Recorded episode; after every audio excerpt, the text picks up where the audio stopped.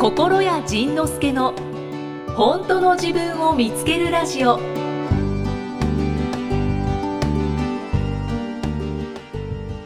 やーなんか心屋さんのなんだろうあり方を身をもって感じました。そのそのやっぱりねその死ぬ生きるの話の時にあのまあ、まあ、前にもねは昔ちょっとよく話出てきてたと思うけどその雨宮霊花っていう霊能者の、え？雨宮したこと話したことなかったあると思います。まあまあある霊能者の女の子がいて、はい。女の子おばちゃん？まあまあそのミドルやね。ミでドルはい。やっぱあの人ら あの人ら特にその人間の生きる死ぬに関してはあの別の視点を持ってるからその視点の話をいろいろ聞いてたら面白いのよね。そのみんながお葬式で泣いてる時にそのそのねその遺骨とか棺桶とか仏壇の、ま、周りに大体霊の人が亡くなった人がいてはって大体ニコニコしてはんねんて。へ みんなそんな泣かんでええの？なんでそんな泣いてんの？ってねあの向こうに行ったら急にやっぱり楽になるらしくて。だからねあのめっちゃ幸せそうよみんな。だからだからその私もそういう姿をお葬式のたびに見てきたからなんでみんなそんな悲しんの悲しんでるのかなってあのちっちゃい頃から不思議やったらしい。うーん。そうそうですよね。実際に見見るとそうですよね。そう。なぜ肉体がなくなったら痛みと苦しみがなくなるわけやから。だからねそしたら何の問題もないらしいのね。あとはもうその人に会えないっていう悲しみでそうそうそうそう泣いたりもありますよそうそうそうそうそれは残ってる人だけやね。生きてる人だけやね。うん向こうに行っちゃったらもうそれさえもないの。だって会いたかったら会いに行けんねんもんすぐ。へえ。ピュッと時空を超えて。あじゃあ会いに来てたりするんですか？そうそうそうそうで自分こっちは気づいてないけど。そうそうそうそうそう。そうなんだ。だからね全然その死ぬということに対してネガティブな思いを持たなくていいっていうのはなんかその彼女といろんなことで喋ってて特にそれが強くなったね。うーん。ということや。東さん死ぬの怖いですか？私はあまり怖くない。ほらあの人もう死んでるみたいなもんやからそう そう。想像力の欠如だと思う。し死ぬ死んだ後のことが想像できないから怖くない。ああ死ぬの苦しいのは？は嫌です。私前昔ホラさんは覚えてないと思いますけど、あの原因不明のなんか高熱が出る病気になって。ええ緊急入院をしたことがその時に白血病の病気の方と同じぐらい白血球が減っていて、うんでも原因が分かんないからとりあえず入院みたいな。でその時すっごい苦しくてこのこの苦しさから逃れるなら死んでもいいと思います。おおやっぱそうなんやね。どうやってどうやって帰ってきた？ただ寝てただけ。ほら。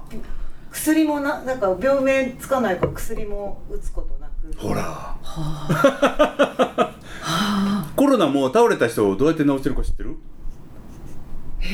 倒れた人？を、うん。入院したりした人。どうやって治してるのか。ああわかんないです。知らないでしょ？はい。じっとしてんね 人間の自自然治癒力なめんなよっていうとこやよね。ああいやそこまで恐恐怖はないんですけどその死ぬことに対して、まあ、死ぬ時は死ぬんだろうなっていうのは、が根底にはあるんですけど、うん。なんかやっぱりそうやり残してるっていうか やりたいって思うことがいっぱいあるのでまず結婚したいでしょ。それ無理やってもう。産みたいでしょ。無理やっおて金持ちになりたいでしょ。それはそれぐらいいけるかもしれない。っていうなんかいろいろあるのでそそれをやらずしてなんかまだ死ねないなって、まあそうだね。はい。はよするんやねもう目が目がもうできへんできへんみたいな目してたんですけど今。悲しい。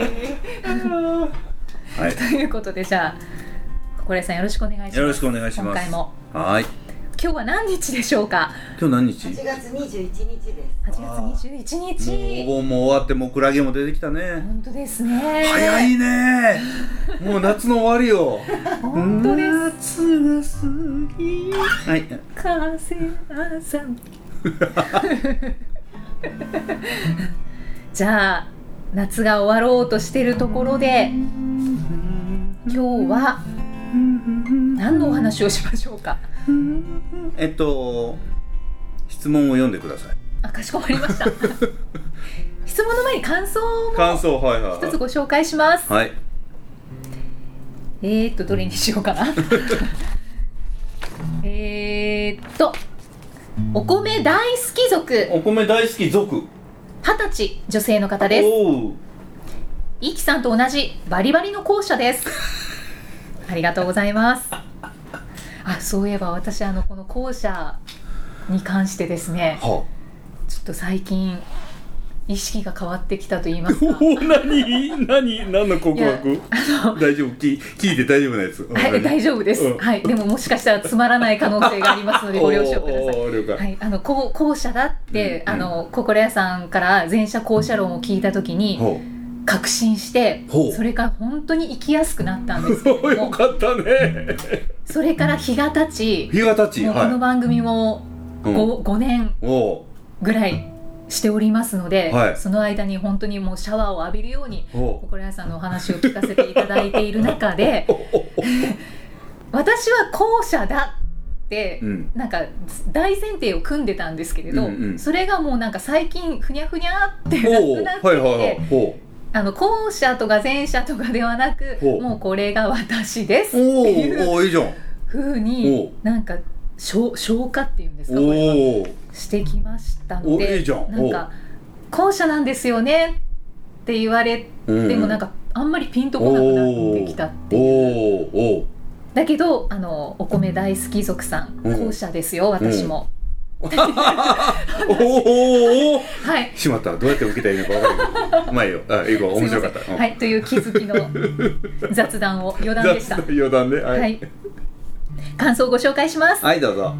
引き寄せの法則の本で仁さんのことを知り大学2年の春からポッドキャストを聞き始めました、ええっと、二十歳なのでうん大学2年生は19とか。19歳。うんそうやね。19歳ぐらいね。はい。いいね。じゃあ1年ぐらい聞いてくれてるのかな、うん。第149回「うん。夢を語れない人の特徴」の回で、ほ理想よりも目の前の楽しいことに専念するという仁さんの言葉にグッときました。うへえ。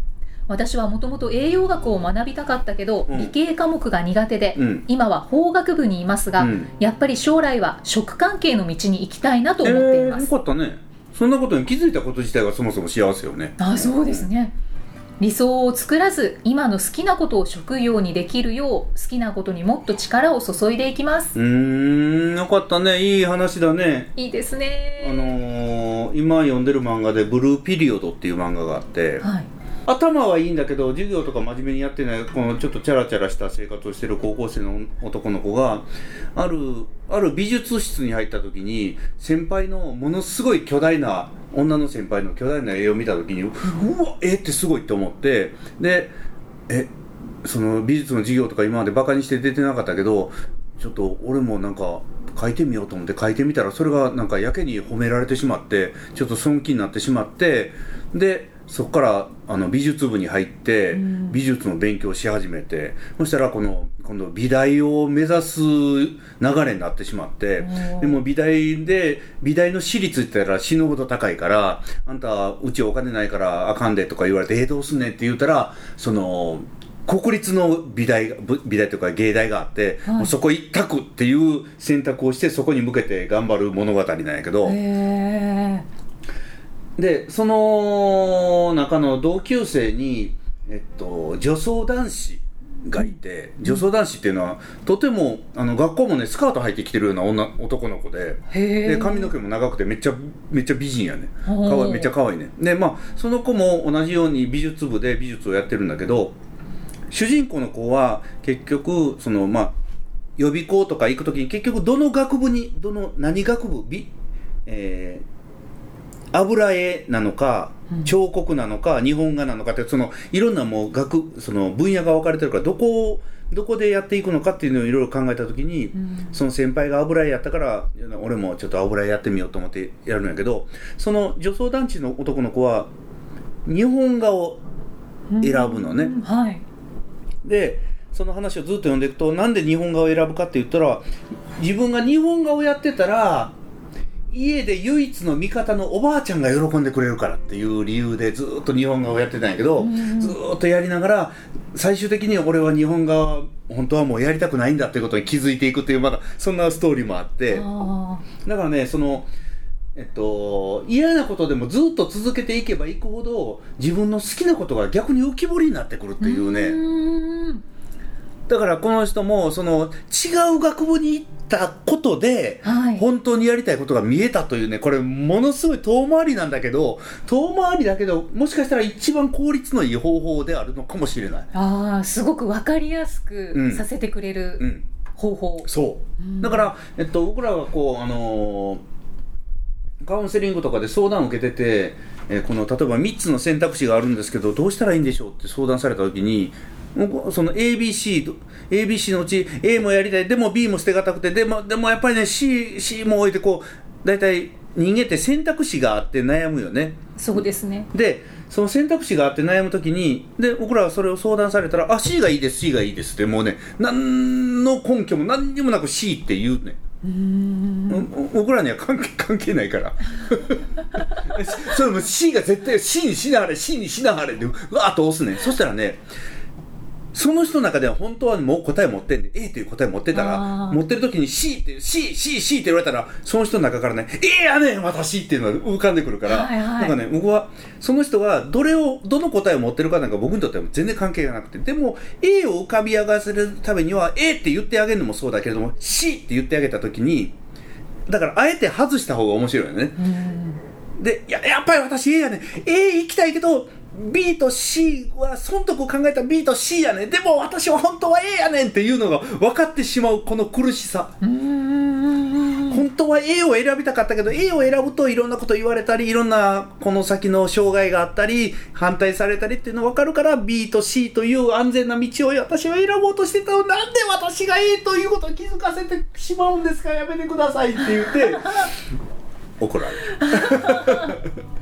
いやありがたいですよね、だから、うん、あの違うものを一回強く考える目指すっていうのは自分が本当に好きなものを浮かび上がらせるとてもいいうん。方法だね。そうですね。だからこの人ははい、でもその栄養の方行きたいって思っちゃったんだね。そうです。思っちゃったんだね。ここからまた茨の道だよ そしたらねまた言言われんねせっかく今法学部？法学部ですね。せっかく法学行ったのに。ね。それを全て捨てるのか。せめて資格だけ取ってから行きなさいとかもうね。これからねこの悪魔のささやきがあありますいっねぱい来るからね、それをどこまで振り切ってそこにカーッと突き進んでいくのかというこここからが私の人生の一番こうあの音楽とともに盛り上がっていくところね 楽しみですめねっちゃ楽しいうわー。だけど好きなことにもっと力を注いでいきますって。断言してるので。死んでこい。頑張って。理系科目が苦手だろうけど。おおそっか。ねそういう苦手はやっぱり絶対頑張った方がいいよね。うんうんそうですね、うん。というお米大好き族さん。メッセージありがとうございあます。りがとではではご質問、はい。参ります、はい。今日はどなたでしょうか？3番のう方。3番の方。人見知りアラサーちゃん。人見知りアラサーちゃん。30歳女性の方30歳女性の方。私は幼い頃からうん。母親に人見知りな性格や容姿を否定されて育ちました。あらも妹は人見知りもせずお大人を笑わせられるお調子者で比較されて育ちました。ま。今も性格のコンプレックスを引きずり人見知りが克服されません、うん。知らない人とは話せるのですがうん。えどういうこ久々に会う友達にはうん。緊張してはにかんでしまいます親友が子供を産み、うん。子供と旦那が私に似ていると言われ、ーうん。責められている気分になりました。もう一回言うて。親友が子供を産んだ。産んだ、はい。で子供と旦那うん。が私に似ている、人見知りアラサーちゃんに似てるんだよね 子供と旦那と言われて責められている気分になりました。お人間関係人見知りでうまくいっていない傷ついています、うん。人見知り、うん。克服できますか？できません。はい以上です。やもっともっともっと。何よできへん。やお話お願いします。人見知りの人が人見知りじゃなくなったって聞いたことないわ。うーん。だけど人見知りって自分で人見知りだって作ってる、うん、まあまあ作ってることもあったりしますうんそうだね、人見知りであのーまあまああんまり理解はしてもらえないんだけど僕が人見知りなのよね。それで大体「えへへ」ってみんな言われるんで何言ってんねんって言われるけど 知ってるよね。お人見知りやんね。人見知りほら。っておっしゃってましたよね、うん、前も僕ね人見知り。はいはい、うん、だからあの好きな人と嫌いな人は割とはっきりしてるし嫌いな人に絶対近寄らへんし わかりやすい。わかりやすい。で人見知りだからあんまり積極的に人と会うことはしないし、うん。あの人みたいにどんどん電話しないも電話もしないし。であのお酒を飲まないっていうのは人見知り加速するよね。お酒飲む人って人見知りが割とお酒が垣根と取るよね、おおお知らんねんけど酒飲みって酒さえ飲めれば誰とでも一緒にいたりするよねうんうんとりあえず飲みましょうやみたいな。で言いやすいですね。僕らねとりあえず飲むって言ったらとりあえず飲むって言ってもソフトドリンクやから そんな飲みましょうの世界に入らへんもんね。そうですね。でだから酒飲みは酒さえ飲めてたら何でもいいやんね。そこで一人で「へへへ」ってなってたらええらしいわ。うんうん我々ねそれがないからだから我々は誰かとご飯食べれるとやっぱり喋らなあかんというプレッシャーが来るからだからあの喋りたい人としか絶対会わへんもんね。ご飯食べへんもんね。はいはいはだから人見知りです僕。真面目なんですね。真面目やね。だからえっと真面目？じゃああの人真面目じゃないって今言ったの？AZ, AZ, AZ さんのことをこう今遠回しにね あの環状線ぐるっと回りながらこうディスったみたいな。いや私もお酒があれば結構その場ではっちゃけられるのでそこは一緒あです。そうか飲む人やもんね。そうです。はい。そうやね。だからだからそういう意味で言ったらね飲む人羨ましいなと思うことあるけれど、あるけれど僕ねあの僕もね昔は人見知りであることがあかんことやと思ってたし、うん。なんとなんとかしたいなとよく思ってたんやけど今ねなんともしなくても 全然大丈夫ということが分かったもんね。うーん。分かるまではね結構な時間食ったけど人見知りってね平和。えへえあそうなんですね。あのあんまり人と会わへんから平和。おおー、平和よ。なんか人見知りの方ってあのなんだろう罪悪感を持ってるそう。印象があります。そうやね。なんかねたくさんの人と付き合う方が人間としていいっていう謎の友達100人作りました、友達100人できるかな？呪い。に侵されとるよね、はいはい。ねそれに侵されてたから。別に友達そんな100人もいいや。ん大そんな100人おったら僕大変や。もう漫画読まれへん。そうか。じゃあ克服はできないと。うんじゃじゃあそのじゃあ自分が人見知りだって思っていてそれを、まあ、う受け入れてそのまま人見知りの状態で生活していけばうん何のことはないっていうことですか、ね、人見知りをね貫いてほしいよね。あで貫く。あの貫くっていうのはどういうことかというと周りの人にあ彼女は人見知りだからねっていうことを認識早くしてもらったらいいのよね、そしたらね無理やり仲良くさせようとするさせようともしないしそれからえっと人見知りだからって言って言って嫌いな人から逃げれんねん。これめそれはいいですね。これめっちゃメリットやで。はいはいはい。確かに。めっちゃメリットやで。で人見知りなのに好きな人とはずっと一緒にいたかったりな。それはね人見知りのとてもいいメリット。うん。だからあのー人見知りっていうのは好きな人とだけなら一緒にいれらいられる。であともう一つその人見知りをなくすじゃないけれどもえっと人見知りする時っていうのはえっとあれと一緒やね。緊張する時と一緒で、えっと、緊張する時っていうのは自分をよく見せようとする時なのね。はいはいはい。その自分をよく見せようとする時っていうのは例えばステージに立つと緊張するとかスピーチの前に緊張するとか何かを発表する時にき緊張するとかっていうのはあれは自分の自分の本来の自分の能力を嘘ついてよく見せようとする時に登場するのが緊張。うん本当だ。はい。なのよ。はい。夏によく登場するのも緊張なのよ。そうですね。ね、あれは必要うん、です。必要やね。はい。でなななんてか忘れてたで、はい、えーだから人見知りっていうのもえっとこの人と会ってて私はこの人はつまらない思いをしてるんじゃないだろうかとかうん。私はこの人を楽しませられないんじゃないだろうかとか私なんかと一緒に2人になってごめんとかなんかそういうそういう気持ちが湧いてる時に人見知りになるわけよ。つまり自分のような人でごめんっていう時に人見知りが発動するわけよね。はいはい。でひ卑下しちゃってるんですね。そうそうそうそう自分をで、えーでそれを何とかして人見知りじゃないようにするっていうことは何とかして、えー自分をよく見せようとするのが人見知りじゃなくしま何とかして人見知りじゃなくなりたいっていうのは何とかしてこのダメな自分を何とかしたい。ダメな自分じゃない私を見せたいというこの欲の塊が人見知りを何とかしたいというこの言葉に変わってくるわけじゃ。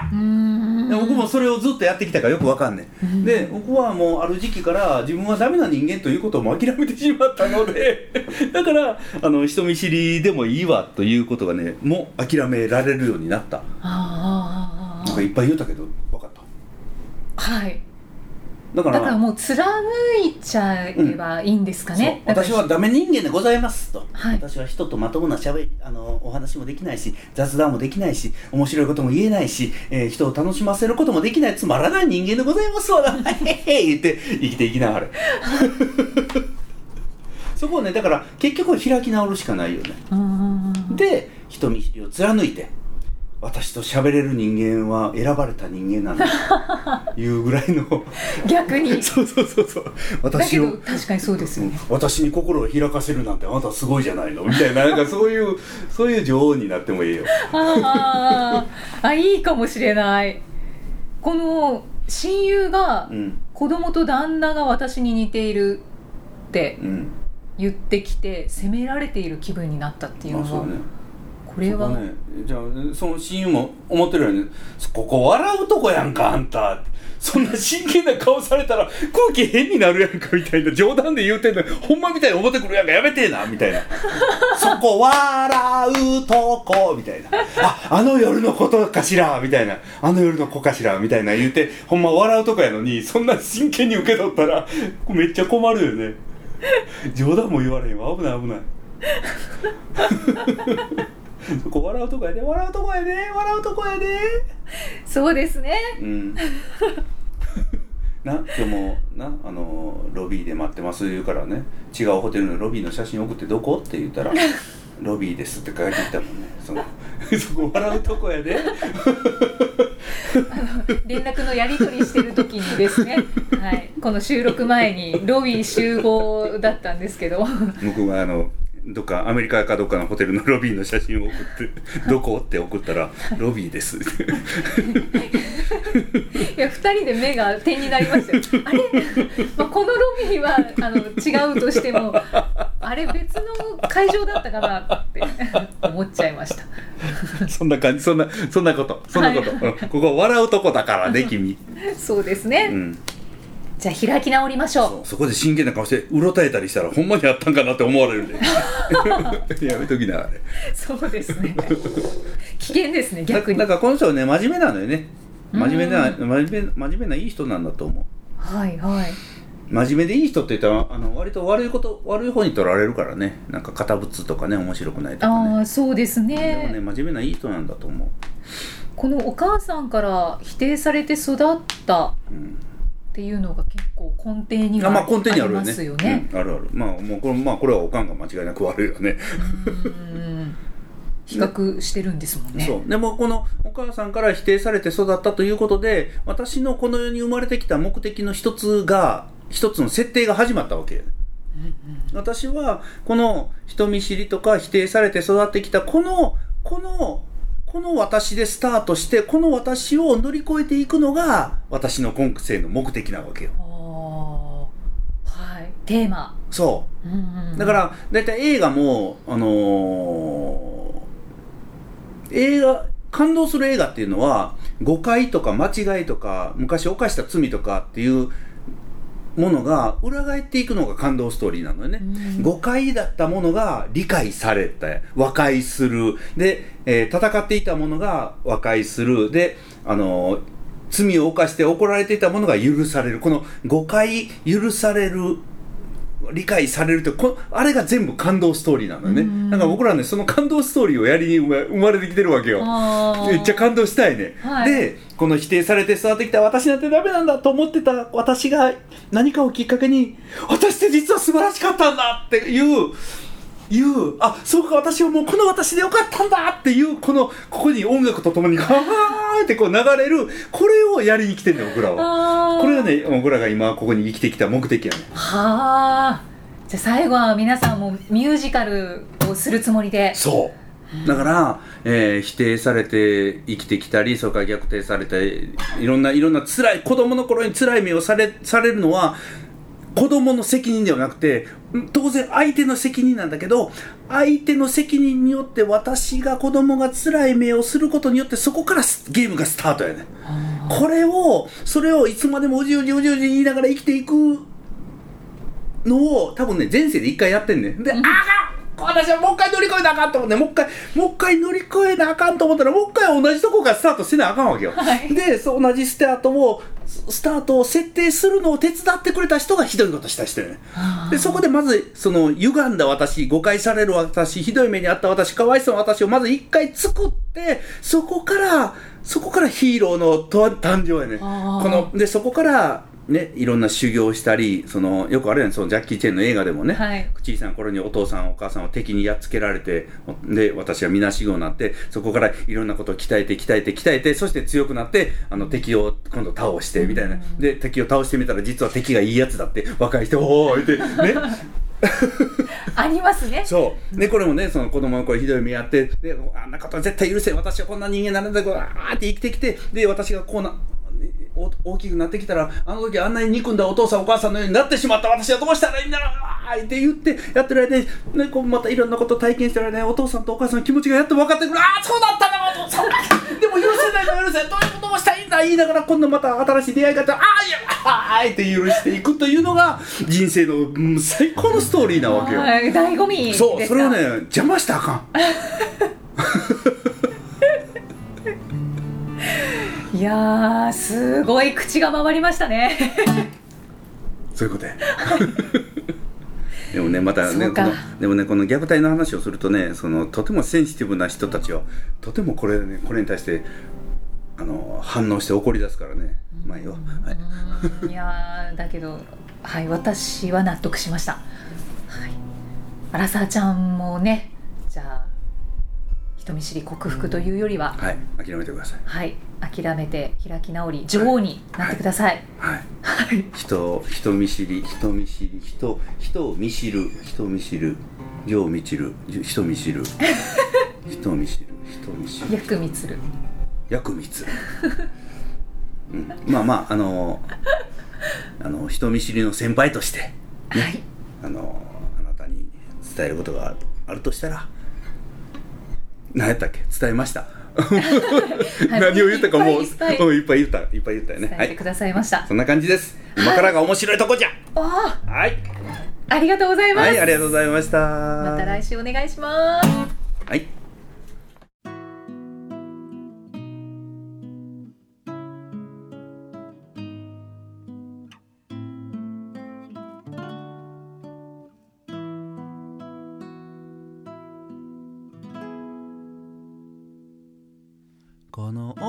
があなたに届けばいいな。この言葉があなたに届きますように。この思いがあなたに届けばいいな。この気持ちをあなたと分かち合いたくて。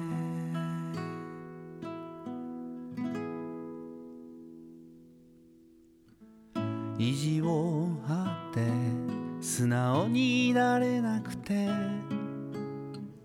本音じゃない人を責めることは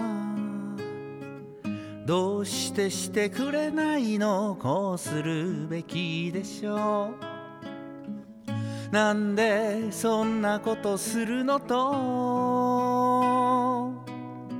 大嫌い。があなたに届かなくてこの言葉があなたに届かなくて。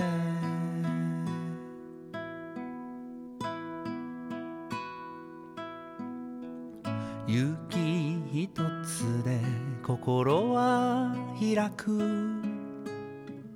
強がりじゃない本音の思い。優しくして欲しかった甘えたかったの。私を見て欲しかったの。大好き。この思いを上手に言葉にできない。この気持ちが恥ずかしくて言えなかった。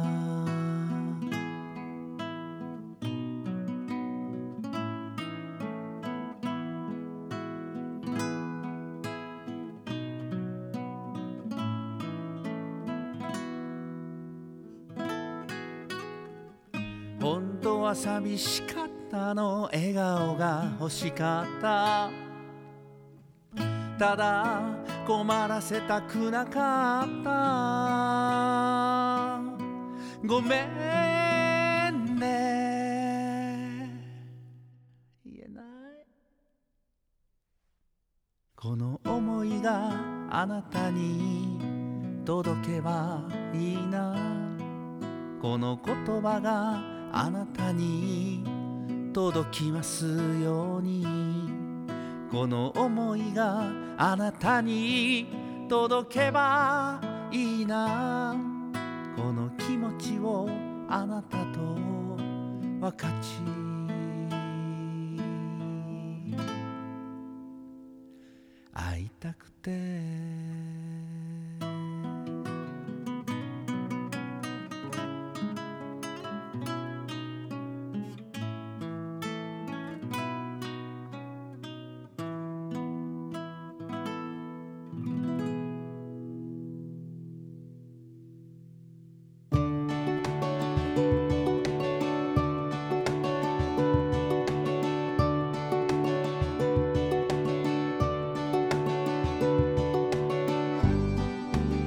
次回はどんな気づきのお話が出てくるのかお楽しみに